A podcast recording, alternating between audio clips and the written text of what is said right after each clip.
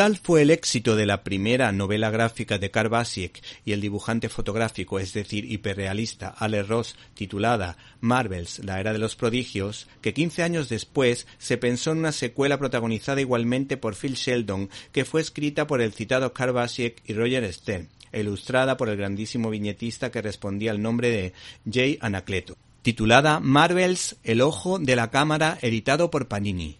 Por otra parte, este interesante trabajo hace un recorrido por los momentos más impactantes del universo Marvelita, a través de un periodista hormiguita del diario Daily Bugle que no tiene el superolfato periodístico e investigador de Ben Urich o la habilidad fotográfica de Peter Parker.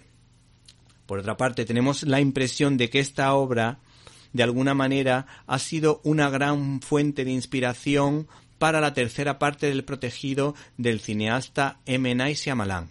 ¿Se acuerdan ustedes de la película Cristal?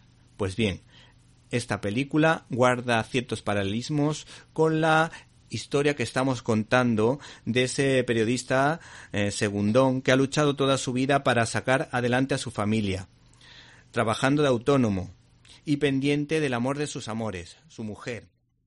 Y que la... ¿Te está gustando este episodio? Hazte fan desde el botón Apoyar del podcast de Nivos. Elige tu aportación y podrás escuchar este y el resto de sus episodios extra. Además, ayudarás a su productor a seguir creando contenido con la misma pasión y dedicación.